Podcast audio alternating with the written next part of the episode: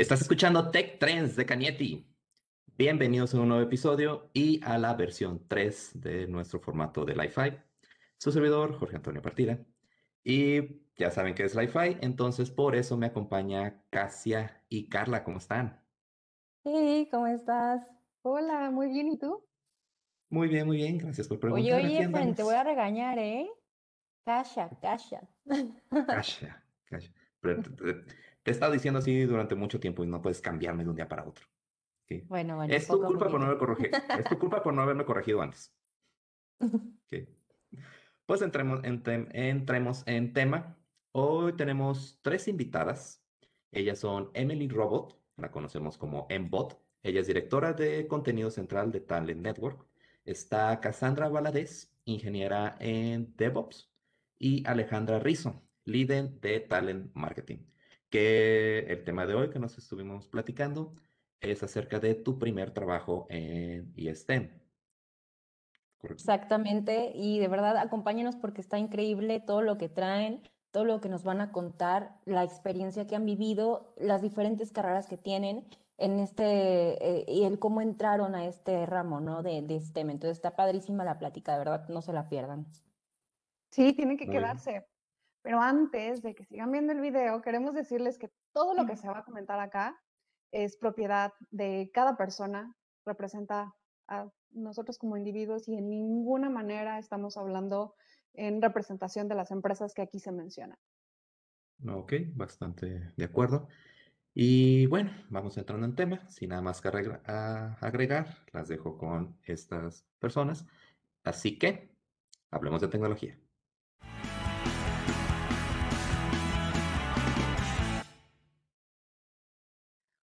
Bienvenidos y bienvenidas a todas una vez más a esta edición de Li-Fi. Los saludamos Carla Rangel Kasha Bracho. Y esta vez tenemos una nueva versión porque vamos a estar integrando eh, esta plataforma de YouTube para poder estar un poco más conectados con ustedes.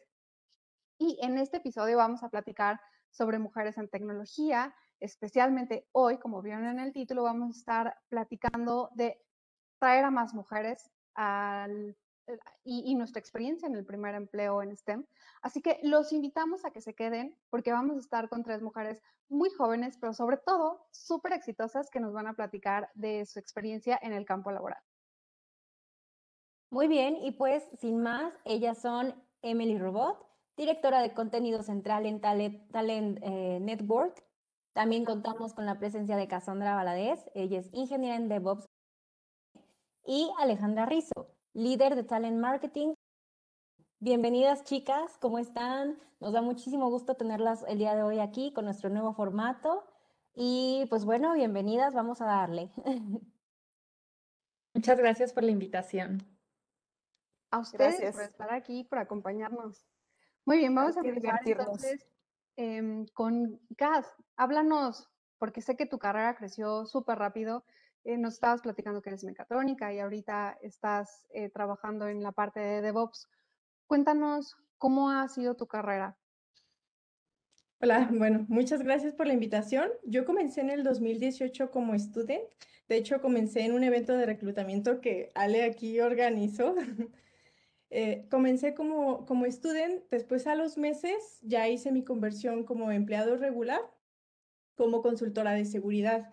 Estuve como consultora de seguridad hasta el año pasado, me, me encan- me encantaba mi puesto, veíamos un poquito más sobre privacidad eh, de la información, sobre todas las aplicaciones, pues ya, ya todo, todo está en el internet, ¿no? Y nuestra información personal está ahí arriba, entonces, pues cada vez hay más regulaciones eh, para, precisamente regular el uso de, toda la información y que, es sensitiva. Entonces, eh, yo trabajaba como consultora para ver qué regulaciones se aplicaban, para ver qué tipos de datos se tenía y para así poder proteger toda la información.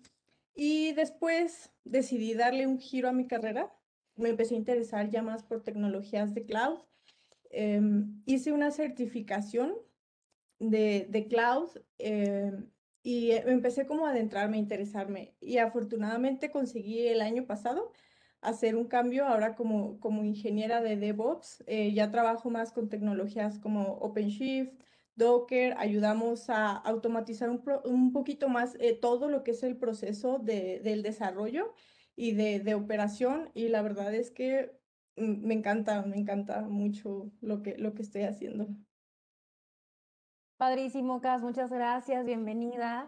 Un gustazo también verte por ahí con lo que comentas con Ale, ¿no? Es increíble ver cómo vamos apoyando a las nuevas generaciones, cómo van subiendo, su carrera, su desarrollo. Entonces, padrísimo, gracias por tu, por tu historia. Y bueno, ahora también tenemos aquí a Ale Rizo, diseñadora y desarrolladora de talento, talentosísima, que además te has involucrado en temas de STEM, ¿no? Entonces, queremos saber tu historia, cuéntanos de ti un poquito, cómo es que llegaste a una empresa de tecnología siendo diseñadora. Pues mira, Cas, eh, yo estudié diseño gráfico, eh, soy de Guadalajara y estudié y yo pensé que toda mi carrera iba a ser orientada al diseño gráfico y sobre todo como en freelance, ¿no? A lo mejor no empezar trabajando en una empresa, pero sobre todo como hacer diseños por mi cuenta, en mi casa y así. Yo ya trabajaba, mientras estudiaba, estaba trabajando en una empresa que hacía nada más diseño, hacíamos artículos promocionales y cosas así. Y muchas personas de mi familia, de hecho, han pasado. Entonces, yo la coincidencia que un día me marcaron yo pensé justo que estaban marcándome para hacerme preguntas de uno de mis primos que trabajaba ahí. Entonces me preguntaban, me acuerdo de que, ¿y sabes qué hace esta empresa? Y así, y yo todo lo que contesté estaba mal. Así, no tenía ni idea de qué hacían, no sabía nada, pero pues yo muy contenta contestaba, muy animada, cero nerviosa, porque yo de verdad pensé que era para pedir referencias de alguien. Y después me dijeron de que, oye, ¿ya hablas inglés? Y no sé qué, y qué hace, o sea, y cómo, cómo es tu trabajo, cómo eres en la escuela, qué rol desempeñas en los equipos, cosas así. yo decía, qué llamada tan rara, o sea, ¿de qué me están hablando? Y después me dicen, oye, pues la verdad es que nos gusta tu perfil y vas a pasar a la siguiente entrevista. Y yo dije, ah, caray, o sea, ¿entrevista de qué? Y resulta que alguien me refirió y mandaron mi CV, yo nunca supe y me hablaron y así es como entré yo también como CAS, entré como student. Eh, yo la verdad es que pues fui a la entrevista y estaba medio perdida, como que no pensé que me fuera a quedar ahí, pero desde que llegué me encantó como ver todo este ambiente de tantos perfiles diferentes, como lo que podría lograr ahí y ya pues me quedé. Entré como estudiante en un equipo de innovación y algo que siempre eh, como que me costó al inicio es que pues siendo diseñadora mi perfil no era nada técnico, ¿no? Entonces eh, había conversaciones en las que yo no entendía nada y siempre estaba súper perdida, pero desde que entré empecé con un equipo que se llama Capital Intelectual, que nos encargamos, bueno, estoy ahí contigo, Cas, pero nos encargamos de fomentar que las ideas se transformen en patentes. Entonces ahí empecé a escuchar como temas de tecnología, a interesarme un poquito más y así fui desarrollando mi carrera hasta ahorita que estoy en, en reclutamiento, pero estoy en un área de talent marketing que ayudo justamente a atraer este talento técnico y que mi mayor foco es atraer más mujeres en STEM. Entonces, desde que entré ahí, es algo en lo que he estado muy involucrada, que es una de mis pasiones y por eso me da tanto gusto ver aquí a Cass y ver cómo ha desarrollado su carrera, fue uno de los primeros eventos que me tocó en, en este nuevo rol.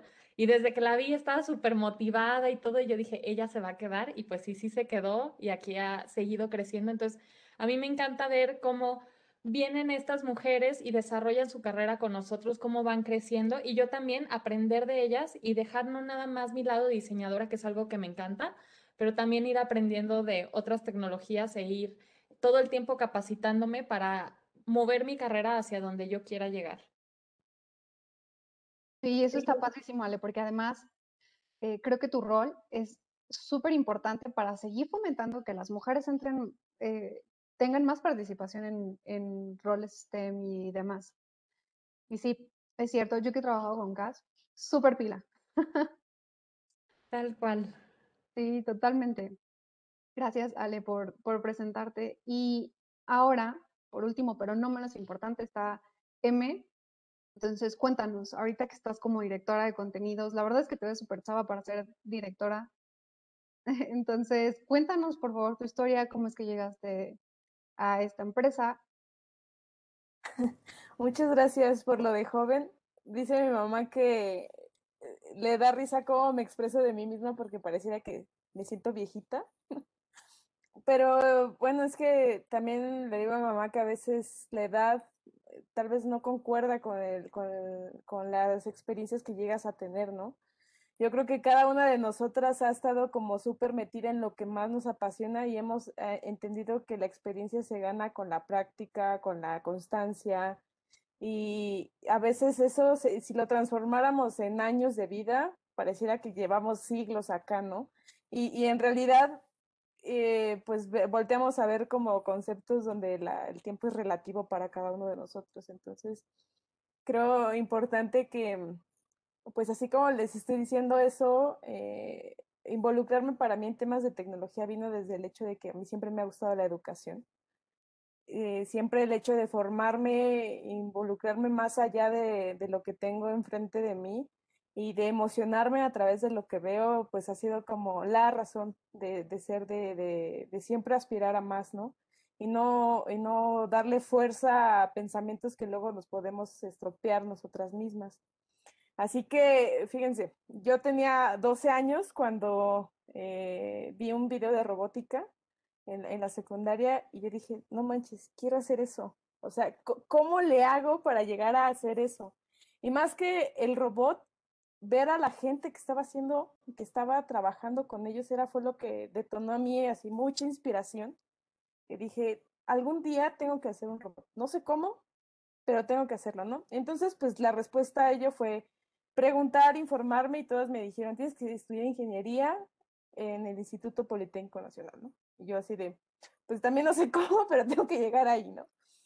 Así que, pues, eh, a los 16 años fui a mi primer torneo de robótica, estando en la preparatoria, y ahí dije, de verdad esto me gusta, o sea, es una experiencia muy padre eh, haber construido algo con tus propias manos, o sea, me considero una persona super maker, y de ahí decir, ¿por qué no? O sea, estudiar no robótica, sino ingeniería mecatrónica es como lo de hoy, ¿no? O sea, más allá de decir es la moda, es saber que implicaban más cosas, ¿no? Es hablar de temas de visión artificial, inteligencia artificial, este control automático.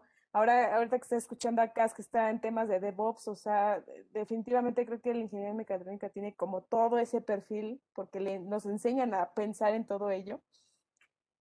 Pero bueno, precisamente estando yendo a los concursos de robótica, fui a muchos en el extranjero, otros aquí en, la República. Eh, me di cuenta que cómo, cómo hacía yo para hacer que toda esa información que estaba adquiriendo de manera extraordinaria, lejos de, mis, de las clases que tomaba, lo pudiera transmitir. Y yo dije, es que hay que hacer algo en temas de educación no sé cómo, pero, o sea, siempre estaba con el no sé cómo, ¿no? Siempre dándole más fuerza a, la, a, las, a los pensamientos que pudiera yo llegar a, a, tener. Y bueno, pues no sé si se acuerdan, pero hace seis años el país se paralizó porque tuvimos una noticia fuerte, ¿no? 46 estudiantes habían desaparecido en, en Guerrero, ¿no? Y en la Ciudad de México al mismo tiempo había estallado una huelga estudiantil de las tres universidades más grandes de, de, la, de la ciudad, que era el Politécnico, la UNAM y la UAM, eh, reclamando un tema de precisamente de educación, ¿no? Y, ahí me vi involucrada en el hecho de yo no estaba de acuerdo, respetando obviamente las ideas de mis compañeros, pero no estaba de acuerdo porque estaba a punto de egresar. Entonces dije, bueno, ¿qué hago mientras esto se recupera? Me puse a dar clases de electrónica orientada a robótica y de que éramos, éramos cinco o seis amigos los que nos juntábamos a, a, estas clases que estaba dando en un principio afuera de la escuela. De pronto ya éramos 30 de muchas escuelas del Politécnico que iban a, a, escuchar mis clases, ¿no? Entonces ahí me di cuenta que de verdad tenía como un gusto sobre la educación y que se me daba. No sé cómo, ¿no? O sea, de que me gustaba hacer robots y la ingeniería y que siempre ha sido mi pasión. Pues el hecho de, de dar clases, eso me hizo conectarme con personas que en aquel momento estaban buscando tener una revolución, educativa a nivel básico. Y llegó una persona a decirme, yo conozco unos judíos que allá en Santa Fe están haciendo un, un makerspace adentro de un colegio. Y yo, qué volada de, o sea, de verdad, qué, qué genios, genios, ¿no? Y ahí fue como empecé a involucrarme en temas de educación yo ya estaba muy involucrada en temas de, de, de, eventos y cosas de ese estilo porque siempre me ha gustado como eh, educarme y, Y qué mejor que ir a los eventos para, para conocer más allá. Y en aquel entonces Campus Party se hacía en la Ciudad de México.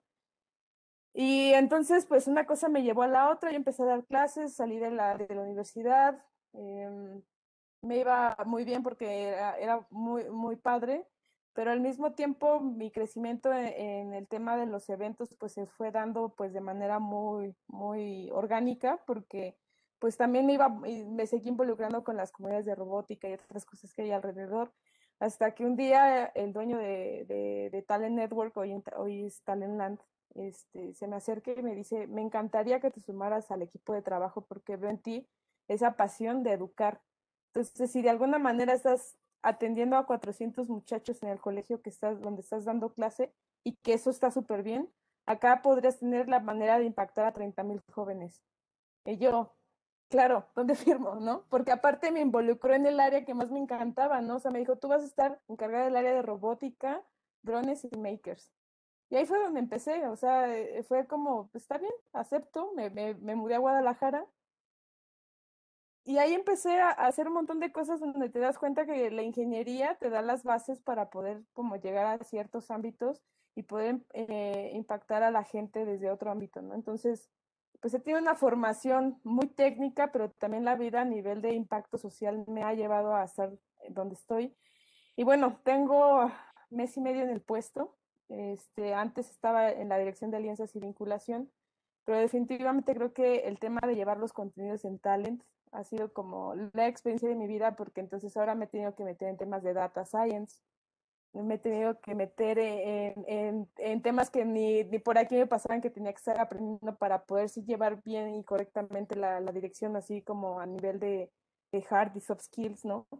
Eh, y conocer pues de otras cosas, ¿no? Entonces, bueno, así fue como llegué desde muy pequeña hasta el día de hoy, es, ha sido pues mi razón de ser la tecnología. Gracias, Eme, increíble, ¿no? Y tocas un punto también muy importante, que siempre dicen que los ingenieros no somos buenos para hablar o para comunicar, ¿no? Entonces, yo creo que es más bien desarrollar un poquito esos skills. A algunos se les dan un poco más que a otros, eso es un hecho, pero bueno, yo creo que todos podemos comunicar y que tampoco eso nos debería encasillar, ¿no? Y tú lo, lo demuestras de una manera perfecta. La verdad es que también este país necesita educación, necesita más personas motivadas y bueno, lo que haces es increíble. Los proyectos que traen ahí también son padrísimos y invito también aquí a los chicos o a las chavas que nos están escuchando que por favor también se unan, ¿no? Y se animen a participar en todo esto que tú traes. Entonces, padrísimo, muchísimas gracias. Y pues bueno, eh, hasta ahora quisiéramos empezar también con una ronda de preguntas un poquito ya más a detalle para conocerlas más. Entonces, voy a empezar con la primera pregunta. Eh, vamos eh, a empezar a lo mejor con Ale. Si alguien quiere cambiar de repente el rol o algo, me, me dicen, pero bueno, vamos con Ale. Perfecto. Entonces, Ale, muy bien.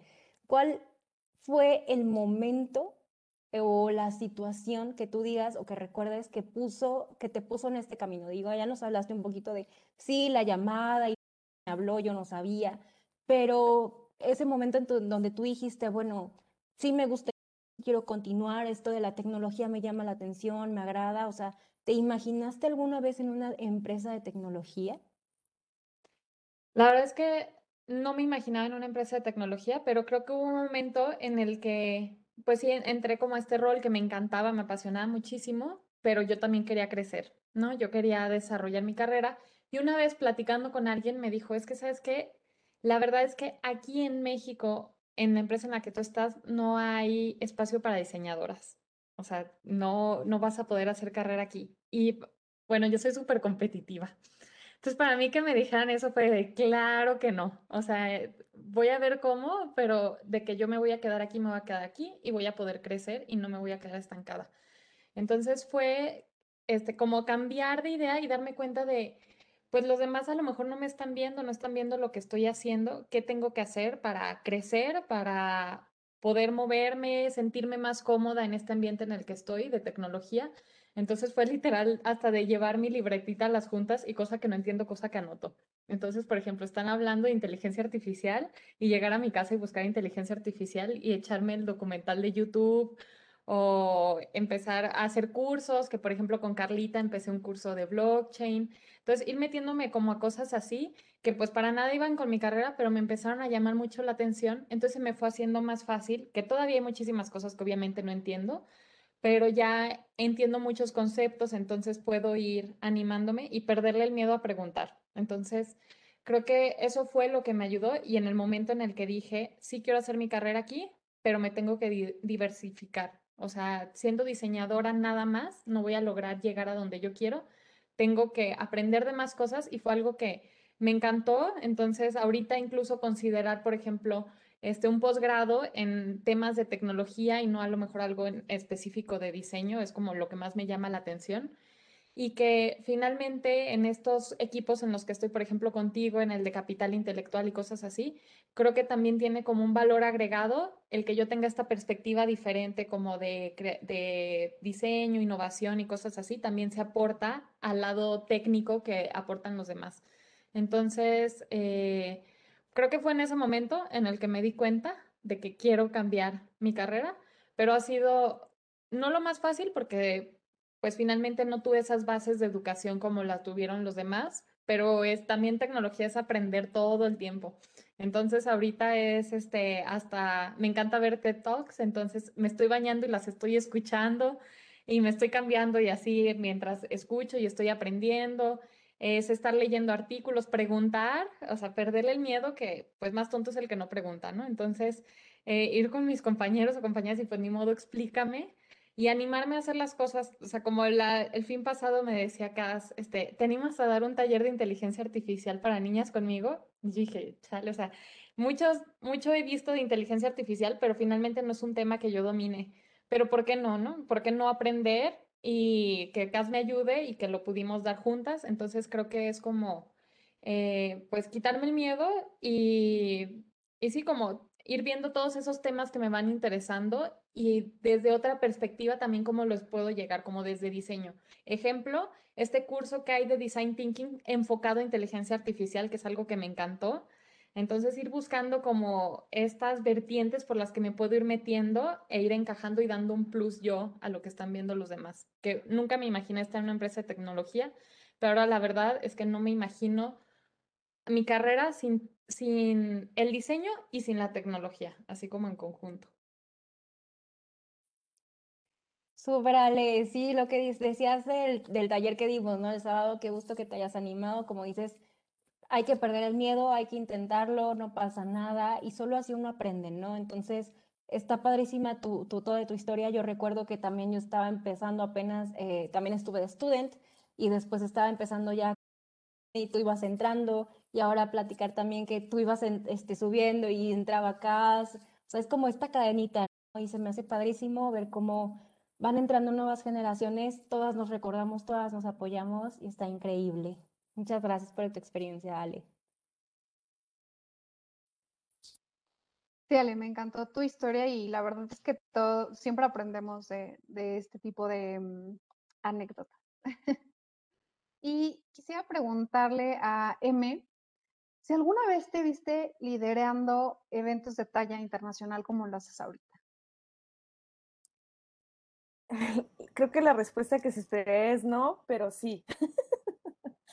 Eh, sucede que cuando estaba en mi época universitaria y en este proceso de siempre sumar al ecosistema, pues les, les contaba en esta introducción eh, que, que, que, les daba, pequeña, larga introducción, eh, que iba yo a torneos de robótica. Pero en uno de esos torneos de robótica en San Francisco me cuestioné el ¿qué pasaría si en México tuviéramos un torneo de robótica de talla internacional? O sea, ¿cuál sería el impacto de, esto? Y pues de pronto me quité esas ganas de hacer un robot porque era hacer un evento de robótica de talla internacional. Y pues hicimos de todo, o sea, ahí aprendí muchas cosas que no tenía ni idea de cómo se hacía, ¿no? Desde gestionar un presupuesto de millones de pesos hasta poder contactar gente del extranjero para que sí fuera el evento, ¿no? Y que sí fuera un evento de talla internacional. Fue una experiencia única, la verdad es que me gustó muchísimo haber organizado ese torneo de robótica internacional. Em, y de ahí me di cuenta que también tenía como esos skills de querer organizar eventos, ¿no? O sea, como que poco a poco ah, iba teniendo trainings en la, escuela para poder llegar a donde estoy ahorita. Pero lo que sí es que yo no me veía en la dirección de contenidos. Eso sí, eh, yo creo que siempre el hecho de ver como cosas de tecnología o, o, algo que tuviera que ver con la mecatrónica, pues ahí siempre me he visto, pero el tema de poder conectar con gente cuyo perfil es interesante, eh, pues me ha permitido saber que puedes hablar con gente a ese nivel y que también la decisión que tú tomes pues va a impactar en la gente, de, la vida de muchas personas que vayan a ver el evento, ¿no? O sea, eh, si, si, tomamos una mala decisión en el hecho de no traer al speaker adecuado, eso de verdad repercute en la vida de muchos y también pues en la economía de la empresa, ¿no? Entonces de pronto empiezas a tocar temas, como les decía, eh, necesito saber de data science para saber qué está pasando en el tema de marketing, para ver si eso es lo que realmente nos gusta, ¿no? Hacer, eh, incluso tener herramientas con inteligencia artificial que nos permita saber si ese es el, el, perfil que estamos buscando. De pronto como que los retos que te va poniendo la vida eh, te, te, dice, tienes que aprender ahora todos estos, estos temas y te tienes que educar para poder tener el mejor papel de tu vida, ¿no? Siempre he dicho, ¿no? Que cuando vas a dar una conferencia o cuando vas a estar en un puesto laboral o vas a hacer alguna actividad, tiene que ser la actividad de tu vida. Porque después de ahí, ese es el, ese es el top que te pones, la línea que te pones, porque tiene que ser algo más grande, ¿no? Hay que, hay que empoderar ideas. Así que, pues no me veía en la dirección de contenidos porque sí me gustaba mi dirección de robótica y, este, y de drones y makers, pero ahí, cuando estaba yo ahí, estaba muy feliz y contenta. Yo decía, pues está perfecto, ¿no? Pero tres años después, me da gusto que también las personas con las que trabajo confíen en mí, porque eso me hace saber que algo ha estado haciendo bien y que de alguna manera eso también me permite trabajar con otras personas y ayudarlas a crecer, ¿no? Ahorita eh, platicando fuera del aire, les decía que una de las amigas de, de Cas, este, pues trabajé un año con ella y hoy también tiene un puesto interesante dentro de Talent, Así que es como ese proceso de que si hoy confía en alguien en ti, tú tienes que aprender a confiar de los que vienen atrás de ti, porque al final eso es lo que te hace y te empodera y te empuja a salir adelante, ¿no? No caer en temas de crisis y de ya, ya perdió la empresa, ya hay pandemia, ya no sirvió. No, más bien, es un momento de decir, este es mi momento para saltar, ¿no? Entonces, me encanta trabajar en Talent porque aprendes mucho, no solamente de temas de tendencia, de cosas que hay alrededor de las conferencias, sino también como equipo. O sea, de verdad es una startup que, que, que creo que tiene mucho que darle al planeta entero, no solamente a México, sino al planeta entero. Luis, está súper padre porque nos has compartido información que a lo mejor yo no tenía de, de esta empresa.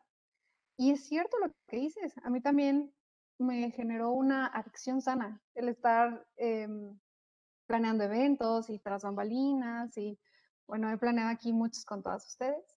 Entonces, la verdad es que también está padrísimo. Muchas gracias, M, por, por lo que nos dices.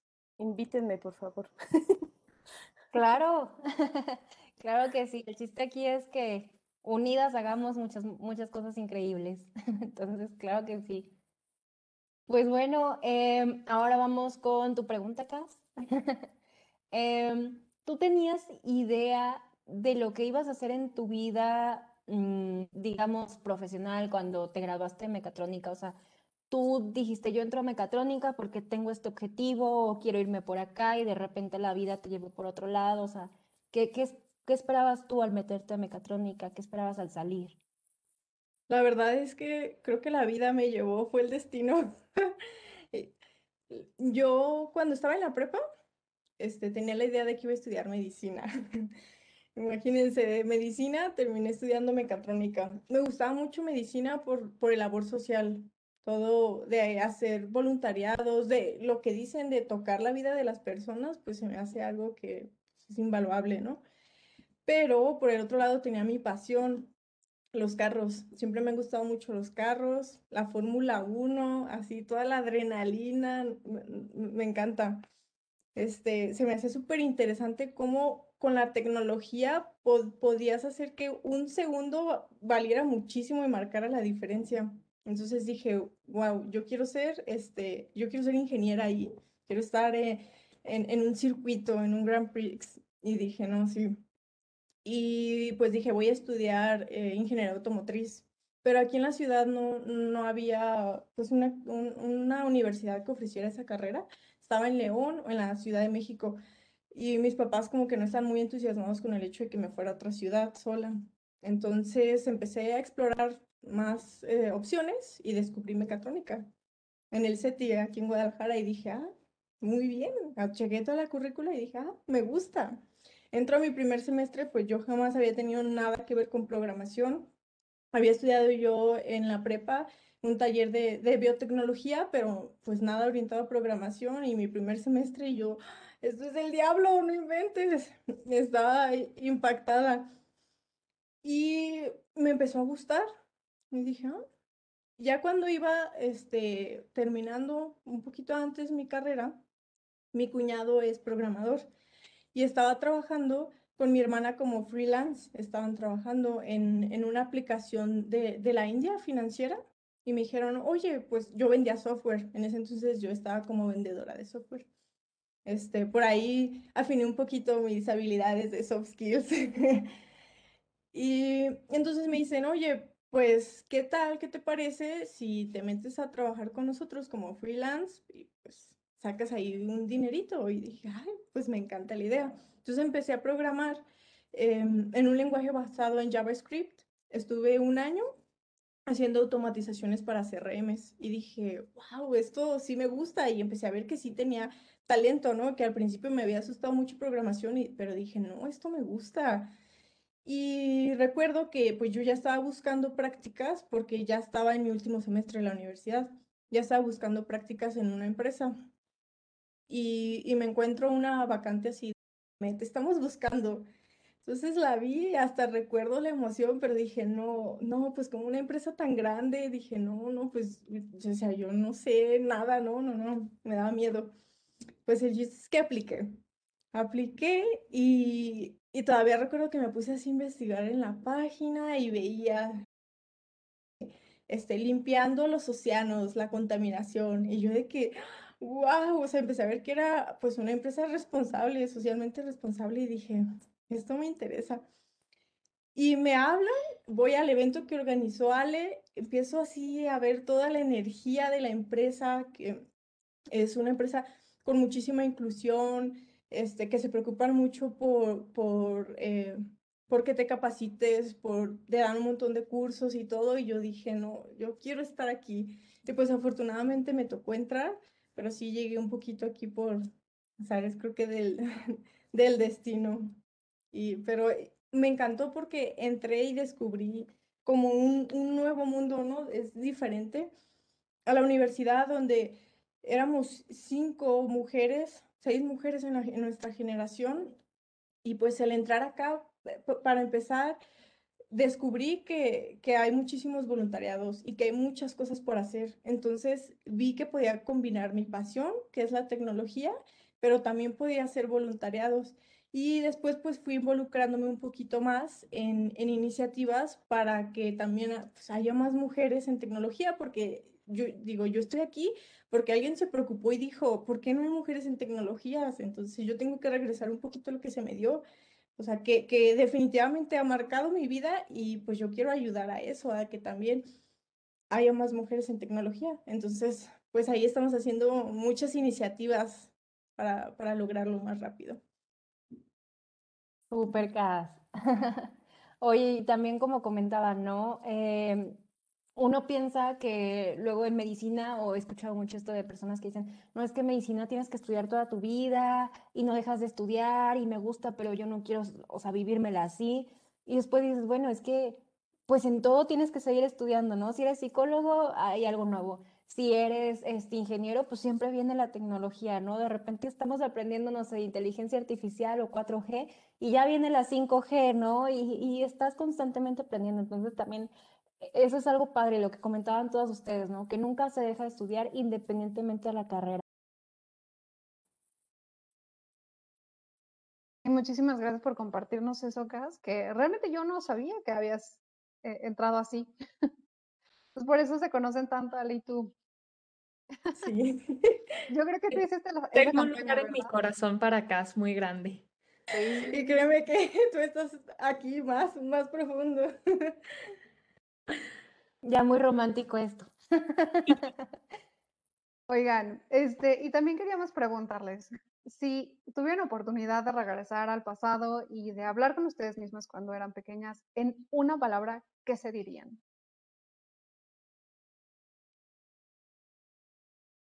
Difícil, difícil, ¿verdad? Sí. La que quiera, pueden empezar, venga, venga. A ver, M, cuéntanos. Pobre M. Eh, perseverancia. Buenísimo, ¿sí? Buenísima, muy, muy necesario. Ale, ¿cuál es tu palabra? ¿Cuál sería tu palabra? Perdón que si se escucha mi perrito, pero mi palabra sería anímate. O sea, como sin miedo, así, anímate, inténtalo. Buenísimo, atrévete. Cas, ¿qué te hubieras dicho? Sí, me, me la robó Ale. Sí, definitivamente también eso. O sea, pues no te pongas límites tú misma. Eso está buenísimo, no te pongas Mm. límites. Y de hecho en otros em, episodios hemos hablado de esto, de cómo especialmente las mujeres nos ponemos límites de pronto. Eh, pero sí, muchas gracias por sus palabras. Sí, exactamente. Yo creo que hay que animarnos, no hay que tener límites y perseverar, ¿no? El que persevera alcanza, siempre, siempre. Por más loco que sea nuestro sueño, siempre se puede, ¿no? Entonces, padrísimo. Yo creo que las historias también que nos han contado ustedes son eso, ¿no? Mucha perseverancia, de estar ahí luchando por lo que quieren y por lo que ustedes soñaron. Entonces, pues gracias por estarnos acompañando. Una última pregunta antes de que esto se termine, chicas, porque la verdad es que nos encanta tenerlas aquí. A ver, así como también brevemente, puntualmente, ¿qué consejo darían para seguir disminuyendo la brecha de género de esto que estamos hablando? Como decías, Cas, es que habían cinco niñas, eh, cinco chicas en mi clase. Este, M, seguramente también viviste algo así. Yo que soy ingeniera industrial, mm, lo viví también. O sea, incluso cuando ingeniería industrial se sabe que hay más mujeres, la ingeniería como con más mujeres, pero también lo viví, ¿no? Entonces, ¿qué darían ustedes de consejo? ¿Qué es lo que nos, nos sugerirían para disminuir o para ir disminuyendo esta brecha? Sugerirían, perdón. Ah, ¿Puedo yo? Ok, este, mm, yo creo que como les decía, eh, esa pasión que tengo por la educación viene desde casa, o sea, desde que mi mamá y mi papá siempre me enseñaron a hacer muchas cosas, pero creo que esa es la clave, el, el que tú como papá o mamá que nos esté escuchando, o futura mamá o papá que nos esté escuchando, o tío, o sea, también se da el caso, o sea, cualquiera que sea el perfil, no limites la, la creatividad de, una, de un niño, de una niña, eh, porque también hay una disminución así, eh, así picada de hombres que ya no quieren estudiar in- ingeniería, ¿no? O sea, yo creo que es algo fuerte, no podemos como decir esto nada más es de mujeres, pero obviamente sabemos que la diferencia es también abismal, ¿no?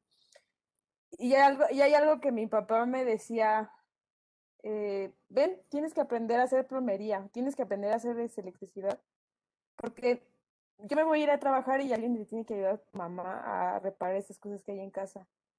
Y entonces él me enseñaba mecánica, me ense- me enseñaba muchas cosas y un día le dije, bueno, y también para qué me estás enseñando tus cosas. Y me dijo, es que no sabes con quién te vas a casar, no sabes si te vas a casar, no sabes muchas cosas de tu vida futura y tienes que estar preparada para lo que te ponga la vida enfrente.